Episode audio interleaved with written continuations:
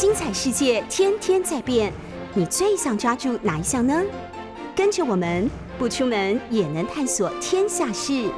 欢迎收听《世界一把抓》。各位听众朋友，大家早安，非常欢迎收听六四九八九八新闻台。您现在所收听的节目是《世界一把抓》，我是杨昭。那我们在那六四九八九八新闻台的 YouTube 频道也有直播，所以欢迎大家可以看直播。这个礼拜的新闻的焦点，我相信大家关心的、大家注意到的都是东京奥运。不过讲东京奥运呢，除了新闻之外，我要特别从一个比较稍微大一点、稍微长远的角度，我先要请大家一定要珍惜这一次的东京奥运，因为这次东京奥运，你当然知道它非常非常特别。光是简单的一件事情就是很特别，这是在二零二一年所举办的二零二零东京奥运，不会再有这种事情。好，我们当然希望不会再有这种事情。那因为这样的一个特别的局势，包括其实日本的奥会、日本的政府、日本的人民以及国际奥会在关于二零二一年举办二零二零东京奥运这件事情，都有不一样的态度、不一样的立场。这个日本的政府，尤其是东京市政府、东京都政府，那其实呢，他们非常非常反对。这个时候，在 COVID-19 的情况还没有控制的情况底下办东京奥运，但是国际奥会不肯让他们再延期或者是取消。好了，等因为中间牵涉到非常非常庞大、非常复杂的合约关系，也牵涉到合约当中所定定的这个法则，所以没有办法，等于是日本政府东京的这个状况。被迫到今年，在今年的七月，还是必须要办奥运。那也因为这样，你们这个奥运这次的奥运，当然不是正常的奥运。所谓不是正常的奥运，第一个呢，不是所有本来会参加奥运的选手都来了，有非常多的选手因为担心这个状况，所以他们没有来。那因为这样，有一些本来不会去参加奥运的选手，在这次就参加了奥运，就使得。这次奥运的赛会，在各种不同的比赛的过程以及比赛可能会发发生的结果，当然都不一样。这是我们要珍惜的一件事情。另外还有一件事情是，包括日本在筹办这次奥会、这次奥运的，那他们就当然面对到非常非常奇怪的一个状况。包括我们看到魏延武所设计的这个新的 stadium 开幕的时候，空荡荡的，上面全部都是啊，只是。花花绿绿，有着不同颜色的这些椅子，这椅子上都没有人，怎么会有这样的一种完全没有现场观众的奥运的赛会？这当然是过去完全无法想象的。所以，我们也可以看得出来，日本有一些特别的安排，也被迫要一些特别的安排。在东京奥运的开幕，因为我们自己最近这一段时间当中，对于台湾作为一个名称，作为一个符号。如此的重视，所以呢，呃，这个已经被讲到太多，几乎是都太烂了。但我还是不得不提醒大家一个点，因为我们太在意，然后非常非常高兴的那个 NHK 的播报员说 Taiwan this，然后台湾的名字在这个奥运会当中，那取代了 Chinese Taipei，然后变成我们在奥运会上面露脸的名称啊，大家高兴快乐的不得了。那但是因为这样，也许这个刺激来的有点惊讶，来的有点特别，所以就使得呃有有一些大概很多人就对于我们到底在过去的奥运当中如何进场，又忘掉了，或者是呢就有了误会。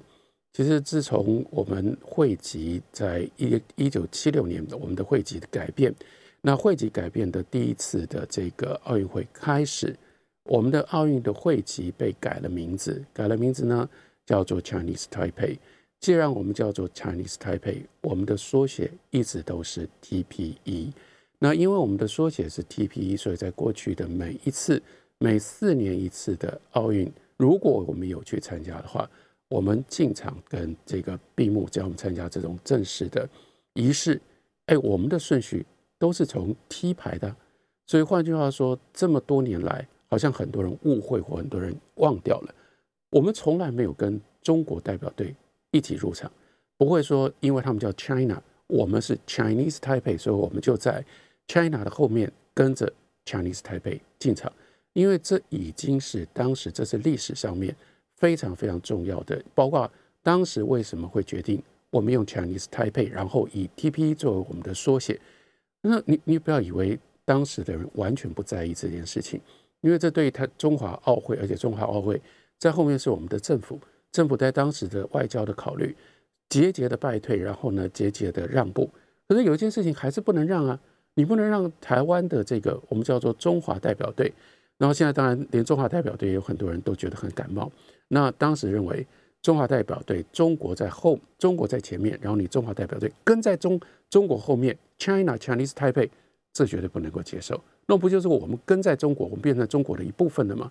所以当时就是非常坚持这件事情，而且这件事情有争取到。这件事情如果没有争取到，中华奥会根本中华代表队不管那个时候叫做什么，不可能去参加这个奥运的。我们当时的政策不可能容许这种事情发生，所以其实几十年来一直都是这样子啊。中国这很早就出现，他们 China 他们排在 A、B、C 的 C，我们要等很久，我们要等到 T 这个 TPE Chinese Taipei 我们才进场，一直都是这样。那一直都是这样，所以大家不用感觉到那么样的兴奋。哎，我们没有被放在气，那但有趣的或者是。真正特别的，我们应该要记得的，这才是我觉得这值得非常非常重视讨论的。那就是这次特别的地方，它在哪？这次特别的地方不是 TPE 台湾不是用 TPE 的顺序进场，可是这跟台湾自己本身或 TPE 跟原来的这个奥会的名称没有关系，而是日本所做的非常特别的安排。这次日本的开幕。这个所有的国家是按照不是按照英文字母进场的，最特别的只有可能只当然只能只有可能发生在日本。可是呢，日本在五十六年前，一九六四年，日本东京奥运也不是这样安排的。这次特别的安排是依照五十音的顺序进场，因为依照五十音的这个顺序进场，才会发生这个很奇怪的状况。那就是那到底怎么排？这个台湾的这个名字的这个我们的台湾的代表团，当然日本没有非常非常明确的说，可是如果以前那这是顺理成章，因为是 TPE，所以就按照英文字母的 T 进场。现在因为它不是按照这个这个呃英文字母，它按照的是日本所习惯运用的这个国家，因为他们用外来语，用那个 Gallego，他们用外来语排出来你的。在这个五十个这个五十音假名的五十音当中，你排在哪里，你就用这个顺序进场，那就有趣了。因为呢，台湾如果是 T，这个是这个呃英文的，可是呢，因为是用五十音，所以呢排在塔，它既有可能是 Taipei，因为台北也是塔，然后呢，它也有可能是台湾，所以呢，这就产生了一个暧昧的情况。其实更暧昧的一个情况，更应该值得被重视的。你如果说这真的叫做日本的安排，特别的安排，如果是日本动的手脚的话，因为按照五十音，所以呢，台湾呢是塔塔 t to tato，所以呢，在塔后面才是气。那 China 是气，所以呢，在这个台湾台湾呢排在他进场完了之后，才是中国队进场。那也才会发生在大陆腾讯所这个出的问题。腾讯出的问题，其实相当程度上就是因为非常非常有可能，他们对于这个东京奥运这次的安排，他们没有搞清楚。还有另外，要不然就是上上下下的这个转播的团队对五十音不熟，因为这样子，所以他们为了要避开让那个画面上不会出现台湾台湾队进场的这个画面，就避开台湾队的这个画面。台湾队呃，当然每每一个这个代表队进场的时间都很短嘛，所以台湾队进场没有多久，就轮到中国队进场，腾讯就漏掉了中国队进场的画面。这在一般正常的奥会这个奥运的这个开幕式里面绝对不可能发生嘛，因为中国早就进场了，等了很久很久之后才会有台湾嘛，才会有 T T P E 才会进场。这一次因为日本的特别的安排，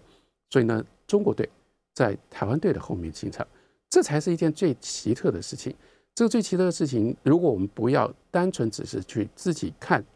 或者是我们不要就只是这么在意台湾的话，你看到另外一个这是奇特的事情，我就特别对比对照，一九六四年这是上一次东京奥运，一九六四年东京奥运对日本太重要，再重要不过。一九四五年日本战败，日本不只是战败，日本是惨败，日本惨败最重要的一件事情，那就是无条件投降。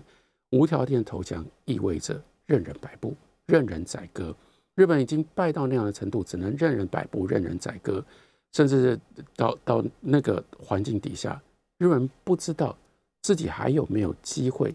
到底会用什么样的方式，在国际的报复的情况底下能够存活下去。然后那个时候的日本虽然喊出到了这个大战结束的时候喊出一亿玉碎，但事实上当时的一亿人。已经濒临玉碎边缘，那是美国的误判。美国误判以为说日本人的一亿玉碎，他们还有非常非常坚强的精神，他们真的会抵抗到底。那因此呢，不知道如果美国的军队要登陆日本的本土，要付出多高的代价。就是在这样的考量底下，所以才会在这个一九四五年的八月，连续在广岛跟长崎动用美国当时其实也不确定到底会有多大的效果的刚刚发明的。曼哈顿计划所成功发明的原子弹，但这两颗原子弹就让日本到了八月十五号彻底的无条件投降。日本无条件投降，美国吓了一跳。美国吓了一跳在哪里？是美军上岸要去占领日本的时候，发现日本这个一亿玉碎的精神彻底消失了。日本人呢，用一种非常悲屈的方式迎接美国人。那为什么会这样？就真的当时日本的所有的精神已经通通都被打掉了，那是一个非常非常悲惨的状况。然后呢，从这个一九四五年一直到美军占领结束，那对日本人来说是最悲屈的一段历史，因为真的茫茫，完全看不到前途，看不见到未来。那一九六四年，尤其是一九六四年，也就是距离日本无条件投降不到二十年。当然，中间只差一年，可是它有特别的意义。一九六四年，竟然奥运可以选择，可以同意东京争取到在这个奥运在日本举行。你看，这对日本来说，它的历史意义多么样的重大？那就意味着日本重新回到国际社会。因为日本重新回到国际社会，对日本来讲，大家多么样的兴奋，多么样的开心，也的的确确。一九六四年之后，我们就看到。整个日本的经济更进一步的进入到第二个阶段的大的非要式的成长，一直成长到一九八零年。一九八零年到这个日本泡沫经济的最高峰，就是从一九六四年的东京奥运就这样开始的。所以回到当时的那个情境，你就知道那个时候，在一九六四年五十六年前的这场奥运，东京日本他们最想要表现，让全世界看到的是它的国际化。所以，你当然在东京奥运不可能用今天二零二一年东京奥运的这种进场的方式。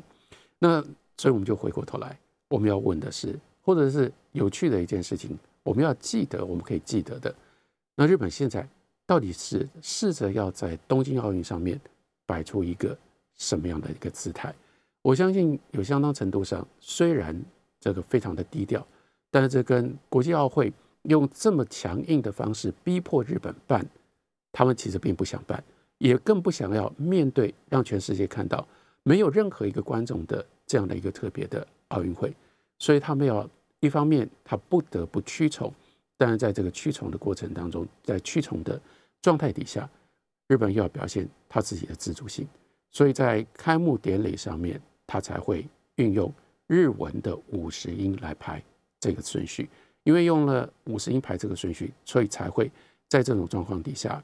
特别的影响到这个台湾以及我们现在跟中国之间非常非常复杂的这个既复杂又非常敏感的关系。那真的是一个非常特别的奥运，这样这样的一个特别的奥运就会出现在一般的奥运，我不能说绝对不可能发生，但是不太容易发生的一些事情。但是这些事情，如果大家愿意呃关注，我们如果愿意继续的探索的话，会探索出一些很有趣的历史跟很有趣的记忆。我想应该也有不少的这个听众朋友注意到看到了，在女子自行车上面非常非常特别发生的事情，那就是夺得金牌的不是一个啊。第一，我们先讲夺得金牌的这位奥地利的选手，他真的太特别了。第一个呢，我们看在奥运的这个自行车开始比赛之前，在奥运开幕的前夕，这位选手呢，他在国际的这个呃女子自行车。我们等一下会再稍微说明一下，他在女子自行车选手的排名上，他排多少名？他排第九十四名，第九十四名哦，在他前面有九十三名，在国际的这个排名上比他高。好，这是第一件事情。第二件事情呢，他是奥地利，就像这这个他是奥地利的选手，可是呢，他是奥地利的狗叫选手。所谓叫狗叫选手呢，奥地利只来了他这么一个选手。这跟其他地方、其他其他地方的选手都不一样。例如说，被认为几乎是百分之百一定能够夺牌的，最最被看好的是荷兰队。为什么是荷兰队呢？因为荷兰队呢有全世界前五名的四名的选手都是荷兰国家队，而且这个荷兰国家队四名选手他们是同时进入到奥运当中，所以人家呢他们是用一个团队的力量来比赛。虽然这是个人赛。可是呢，在过去的这个嗯这个比赛的习惯当中，就已经养成了这样的一种作战的方式。通常你如果是一个国家队，你有超过一名选手进入到这个比赛，你就会产生，你就会运用一种团队的策略。团队的策略最简单就是我们外行人，但我们也很容易就可以体会、可以理解的，至少的其中一种方式，就是轮流让。这个其中的选手，呃，在前面挡风，让后面产生的这个气流，让后面的如果说他四个选手的话，前面第一个选手呢，他会比较费力，可他费力呢，他所造成的这个气流风流，就让后面的三个选手，他们可以比较省力啊。所以你可以用各种不同的策略，你包括你可能牺牲一个人，让他一路一直不断的带路，带到一定的程度之后，后面的人就超过他。哎，有各种不同的运用的方式。可是这一名。奥地利的选手，他没有策略可以用，他没有这种团队的策略可以用，所以他就用了一个非常奇怪的这个策略，这是过去从来没看过的。这个选手呢，他从一开始他就冲出去，而他冲在非常非常前面，然后呢，他 一直往前冲，一直往前冲，因为这是这么漫长的一个赛程的比赛，这是一个很当时会就是一般被认为说这就是有勇无谋的一种做法。因为你到后面已经没力气了嘛，然后人家呢在后面算好配速，然后各个不同的这个彼此之间的这个队队友对手，他们是用什么样方式彼此互相配合？人家有教练，人家人家是用团队，然后团队有四名是全世界排名前五名的选手在跟你比赛，人家他们四个人加在一起，最后只要一个人赢你就好。好了，人家是这样，OK，又来了。另外一个非常有趣的地方，那就是这个奥地利的选手，他是数学博士，所以你你说他有勇无谋吗？这个时候你就发现说恐怕不太对，他是一个数学博士，所以包括他自己在这次的这个比赛当中要如何配速，要如何运用，他自己用算。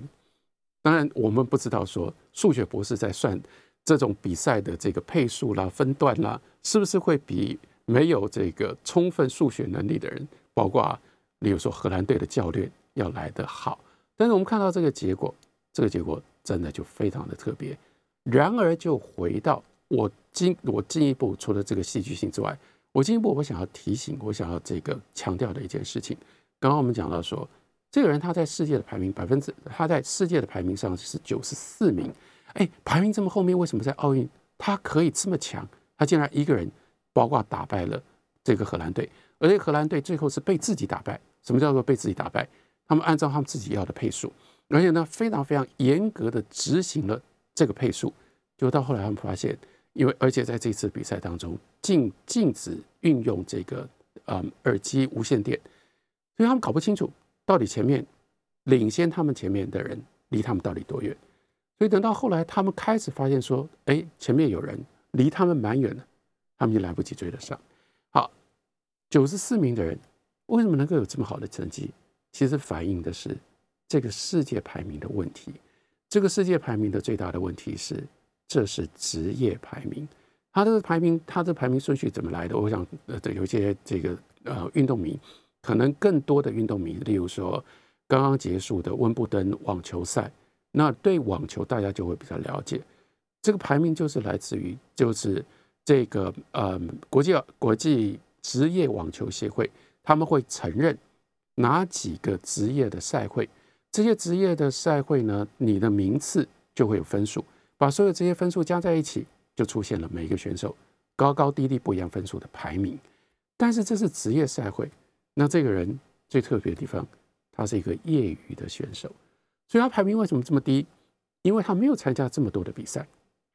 不像有这么多的这些职业的选手，职业的选手他们每天就是就是比赛，而且他们是靠职业的奖金在过日子的，所以他们要有很多很多的算计，包括。我一年当中，我到底要参加多少个比赛？我跳过哪一些比赛？这些都是很复杂的。你跳过了比赛，就表示你拿不到积分；可是你参加太多的比赛，就表示你有可能太疲倦，所以你没办法得到好的成绩。所以这些全部都要算，有很多很多的策略。刚刚我们不是讲了吗？但是这个选手他是个数学博士，他呢现在在做数学的博士后的研究，那才是他的本业，所以他不可能去参加这么多的比赛。所以那个名次并没有真正反映出他的成绩，因为他只参加了部分的这些被肯定、被承认的职业的赛会。那所以他到底有多强的实力，其实是在这个在这个单上是看不出来。所以这样的一匹黑马，再加上今年非常特别的这个参赛跟参选的这种条件脱颖而出，很难很难再发再会发生这么戏剧性、这么有趣的。这个赛事的结果，大家要记得，大家要珍惜。还有，大家要记得，大家都要珍惜的，就是这非常奇特、非常少有的业余神选手胜过了团队的职业选手，这是业余精神。那为什么要特别强调一再的讲这个选手他是业余的呢？因为也是很多人忘掉了，忘掉了什么？忘掉了，其实有很长很长的时间，从一九零四年。这个呃，雅典奥运开始之后，奥运在几十年的时间当中，其实一直坚持，一直到九零年代，一直坚持他的业余精神。真的，大家忘记了，很长很长的一段时间，只有业余的选手可以去参加奥运。这就是为什么我们回到那个美国的梦幻队，这讲的是篮球，为什么当时会有梦幻队？这个梦幻队的历史，这个梦幻队的过程，我们进一段广告，休息一会儿，回来让我们再来回顾一下，然后包括再谈，再继续探讨关于职业跟业余在运动上面它会产生一些什么样的影响。我们马上回来。您所收听的是九八新闻台的世界一把抓节目，我是杨照。我们在九八新闻台的 YouTube 频道也有直播，欢迎大家可同时可以来收看直播。今天我们关心的是东京奥运，东京奥运呢？传出了一些让人呃值得讨论或者是让人惊讶的一些新闻，在赛事的新闻上面，我相信也有很多人看到了，那就是美国的篮球队。美国篮球队呢，现在基本上每一次呢都挂的去参加奥运叫做梦幻队。等下我们回来来了解一下什么叫做 Dream Team，为什么这个美国的篮球队要特别叫做梦幻队？但是我们就看到了今年的梦幻队，他们呢去到东京。一直都是灰头土脸。所谓灰头土脸，也就是在东京安排的这些热身赛，哎，每一场热身呃刚开始的两场热身赛都输了，而且呢输了很奇怪的球赛，例如说输给奈及利亚队。奈及利亚奈及利亚队曾经在奥运过去的奥运输给美国队八十分，就没有想到今年呢奈及利亚队竟然在热身赛打败了赢了美国队。好了，美国队热身赛打得一塌糊涂，正式的比赛正式开赛来之后，正式开赛的第一场遇到了法国队，美国又输给了法国，所以美国美国队呢，在这个今年二零二一年的二零二零东京奥运出师不利，第一场就输了，这当然这就变成了一个重大的消息。这个重大的消息是因为大家就想说，美国篮球这是什么样的水准？大家谁不看 NBA？就算不看 NBA 的人，大家也都知道，全世界最高的篮球的水准在 NBA。那包括在奥运会上面，我们会看到许许多多的焦点，报告啊像是昨天这个日本队初赛，那日本队初赛对上西班牙队，日本队初赛，我们看谁呢？当然就看日本队当中打过 NBA 的球员。然后我们又看到 Doncic，我们看到斯洛呃斯洛文尼亚，斯洛伐尼亚。那我我们为什么看特别看这个这个这个国家队？因为这里面正中有 Doncic，那 Doncic 是 NBA 的这个这个 fun line 最前面的明星，所以你就看到这些人等到他们归建回到的国家队，他们都是国家队最重要的这个主力，所以就非常清楚的这个充分的证明 NBA 是全世界当今全世界篮球水准最高的地方。NBA 是篮球水准最高的地方，那怎么会？NBA 是美国的 National Basketball Association，那个 National 就是美国。那为什么美国组的这个队会输给法国队，会输给西班牙队，会输给奈及利亚队呢？这又回来，包括我们刚刚讲到说，当年为什么组织这样的一个球队叫做 Dream Team？那个时候，今天在历史上面变成了梦幻一队。梦幻一队当时在阵仗，在这个阵里面的选手，当然最有名最有名。今天在历史上已经充分奠定了他在篮球的世界篮球史上的这个名声，连不看篮球的人都知道这个名字。Michael Jordan。Michael Jordan 在阵中，但 Dream Team 这个叫 Dream Dream One 梦幻一队，不只有这个 Michael Jordan，除了 Michael Jordan 之外，Charles Barkley、Larry Bird。这个呃，Patrick e w i n 还有这个 Dressler，你看这一路排下来，非常非常惊人的一个阵容。这个惊人惊人的阵容去到了奥运会，那为什么叫做 Dream Team？因为这是一个不可思议的阵容。去到了去到了奥运会，摧枯拉朽，真的在中文里面就只有这四个字，这个成语最好能够形容，最适合能够形容。每一场所碰到的这个每一个国家的代表队遇到的 Dream Team。真的没有什么任何的悬念，包括在当年的奥运会一开场就没有任何的悬念，所以没有任何的悬念。其他的国家就是看看谁能够争到银牌，没有任何人能够想象说，你可以在以 Michael Jordan 跟 Larry Bird 这些人带头的这种呃参加的这样的一个阵中，你有可能正你有可能可以拿的可以赢得了他们。那所以就是说，好吧，大家比比看到时候谁能够比到第二名就已经。这是最了不起、最现实、最有 particle 的一个目标，还不止如此。当你遇到的这个美国队、美国代表队的时候，努力让自己不要输超过三十分。真的，当时真的就是这样想法，而且最后的结果也的确就这样。如果你能够维持跟美国队打完了之后，你输二十分，哇，这就是表示说这个国家的篮球实力非常非常惊人了。那当年为什么这个军队这么了不起？这个 Dream Team 呢，一共有十二名球员。这十二名球员今天把它摆开来，摆出来，几乎有十一个，要不然已经进了 NBA 的名人堂，要不然有资格进 NBA 的名人堂。OK，那你就说，我特别跟你讲说，十二个里面有十一个，为什么还有一个？一个人是谁？这个人大概大部分人，即使是篮球迷都不记得他的名字了。这个人叫做 Leonard。为什么你不会记得他的名字？因为他后来在 NBA 没有太好的表现。那他为什么会入选跟 Michael Jordan 这一群人一起入选梦幻队？因为他是一个 token，他是一个象征。他是一个什么样的象征？他是大学明星队的代表。只有他一个人不是 NBA 的球员，只有他一个人不是职业球员。所以就回到当年美国组梦幻一队。这个背景到底是什么？因为在那一届的奥运，第一次开放职业球员可以参加奥运，所以在过去长期以来，例如说我们今天讲说啊，美国这个篮球水准这么高，在奥运一定都是美国队可以拿金牌。你如果再往前看，你去看更早的这个奥运的记录，没有这回事。在奥运的篮球的记录上，在这个 Dream Team 之前，真的就是称霸。奥运的篮球篮球的比赛是俄罗斯队，是苏联，因为这个职业球员不能够参加，在职业球员没有不能够参加的情况底下，美国能够组的也是业余的球队，而且大部分都是大学队的球员。大学队的球员，当你在那个时候，你遇到了俄罗斯的这种国家用这种方式培养出来的球队，你打不赢的。那可是等到职业的球队、职业的球员可以参加的时候，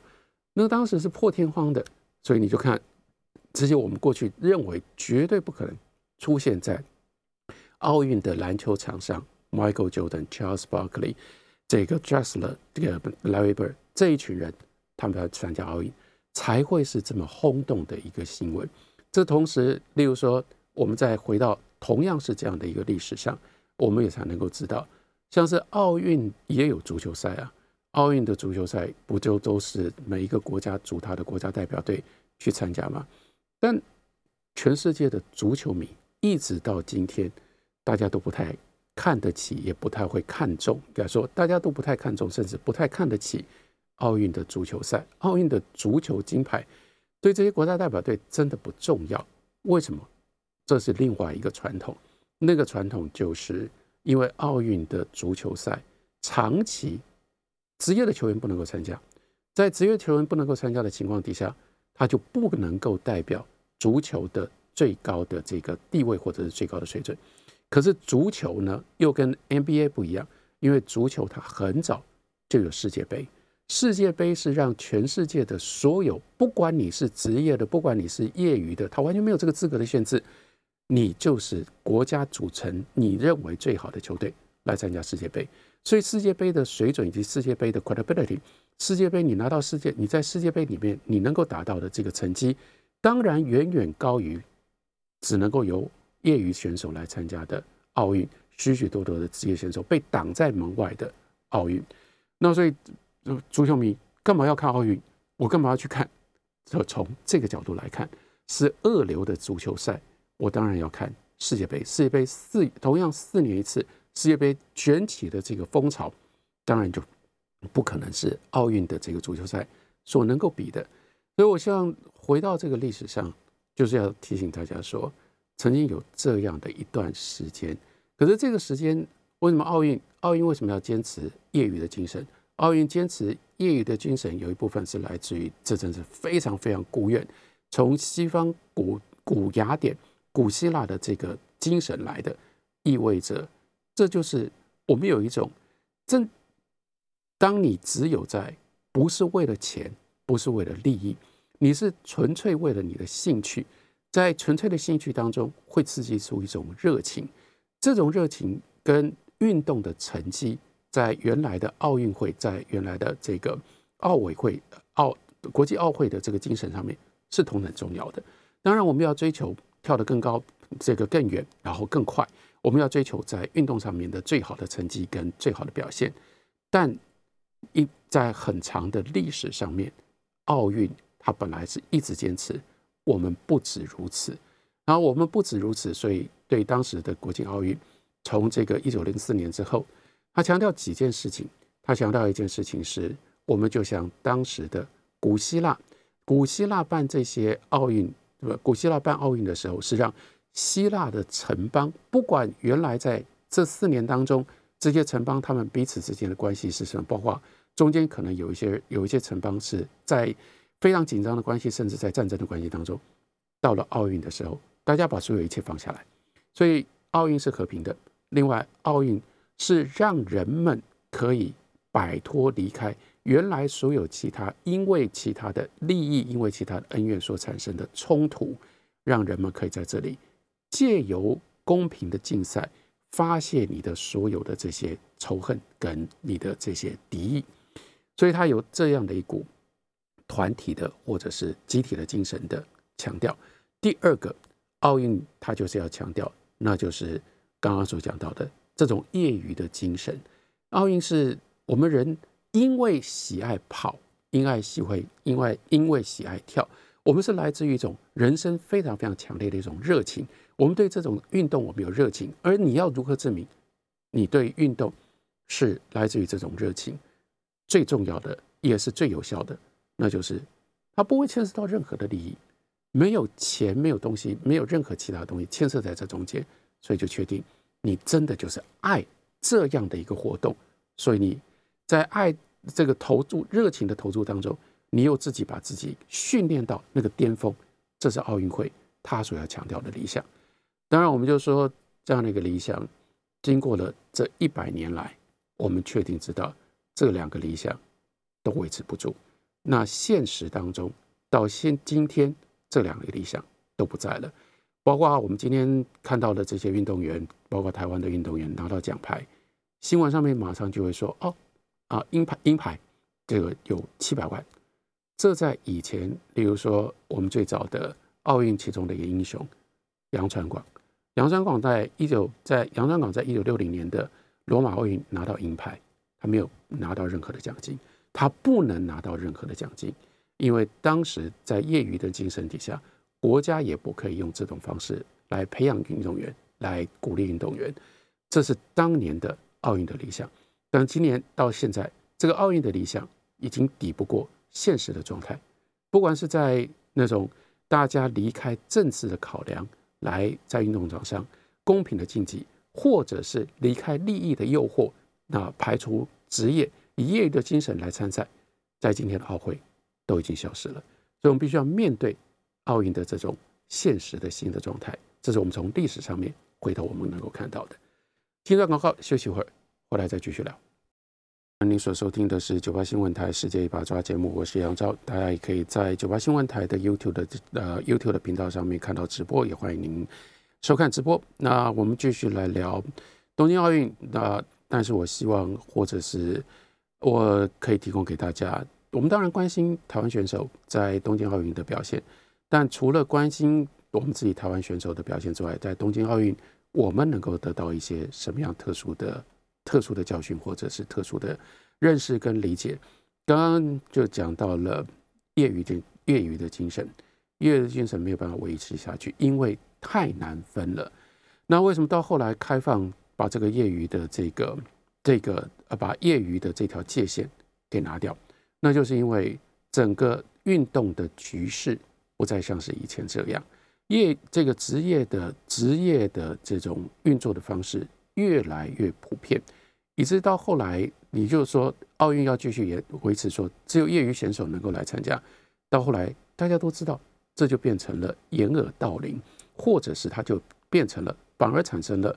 奥运的一种虚伪的精神。那后来很多人都都觉得不公平，或者是都觉得都觉得有问题嘛，例如说。在那么漫长的时间当中，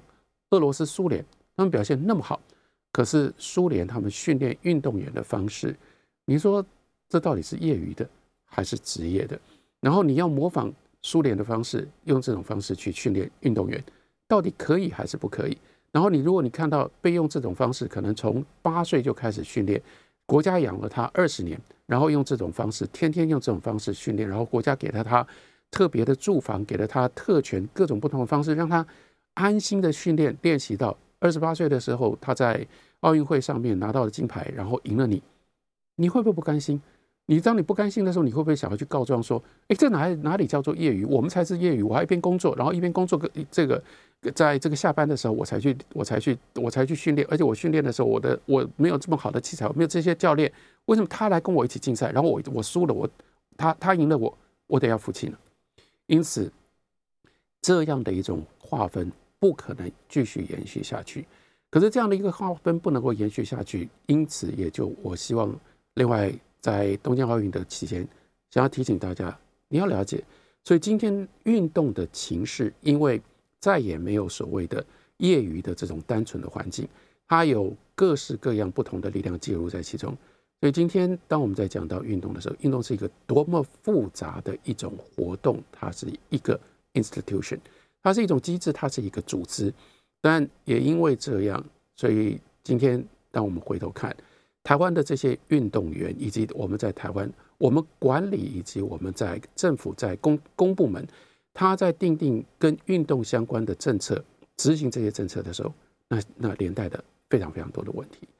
我希望大家，当你在替台湾的这些运动选手加油，然后甚至呢，从一个意义上面，我们在这里得到很大的乐趣，我们在这里得到很大的光荣，我们沾光，沾光就是那我们的这个射箭代表队拿到了银牌，虽然没有最后没有没有没有这个赢过胜过韩国队，但我们还是觉得狂喜高兴。可是你要记得，为什么我要特别说我们沾光？沾光是我希望你就不要在沾了光之后，两天之后你就再也不记得这些人。所以再也不记得这些运动员，不是说记不记得他们的名字，是你会不会关心？那他们过去是怎么训练出来？他们今天可以在运动场上有这样的表现？还有，那他们的未来呢？他们的未来，例如说戴志颖，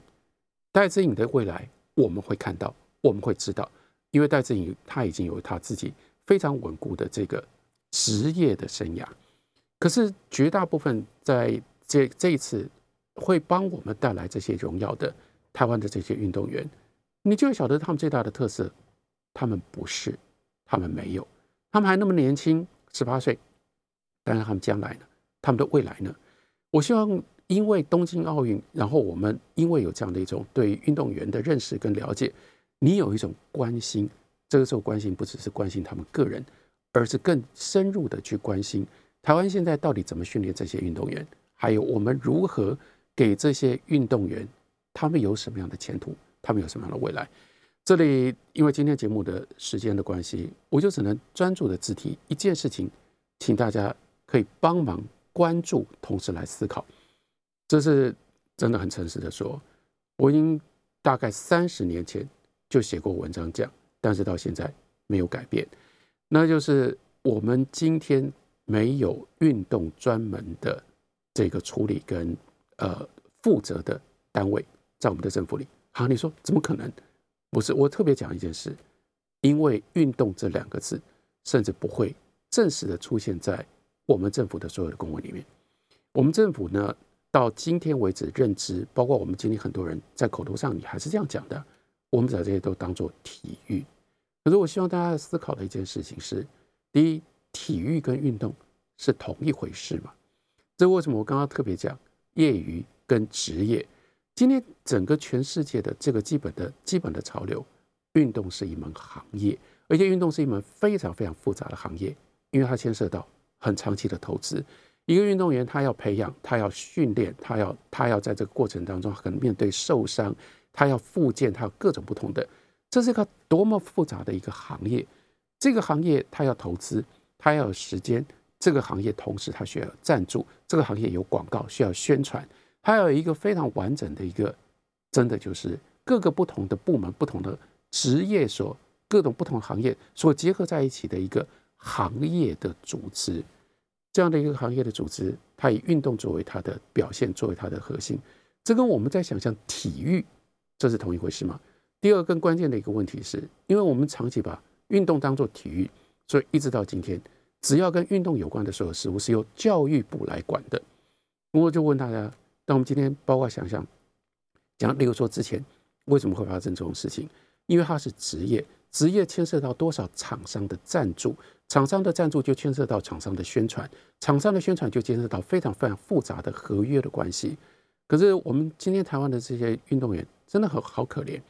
因为他们被教育部管，因为教育部用管体育的方式来管他们，所以教育部你能够想象或你能够真的相信、真的信任？教育部是最适合来，包括替这些运动员处理厂商关系跟厂商合约最适合的一个单位吗？我们教育部，我们的官员，我到这个教育部的这些所有的办事情的人，我没有任何不敬的意思，因为这本来就不是他们的责任，这也不是他们的专长。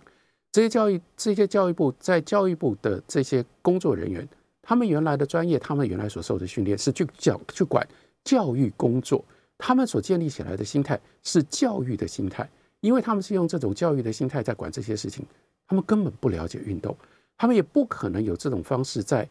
用这种，除非他自己个人有非常非常高度的这种这个投入，但这是偶然。整个我们的制度面的必然是使得教育部跟运动的这个厂、这个行业、这个产业中间有很多很多的空白，有很多很多的断裂。刚刚讲到说。例如说，光是一个赞助，如果没有这些赞助，我请问你，这些年轻的运动员，而且这些年轻的年轻的运动员，为什么一再的讲年轻的运动员？运动的产业有它非常非常残忍的这一面，包括我们现在看庄智渊，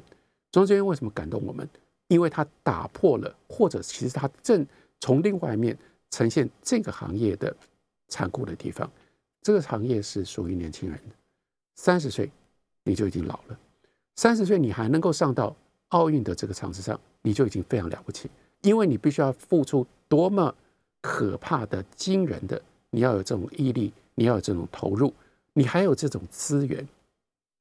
那这些年轻的运动员，他们的未来。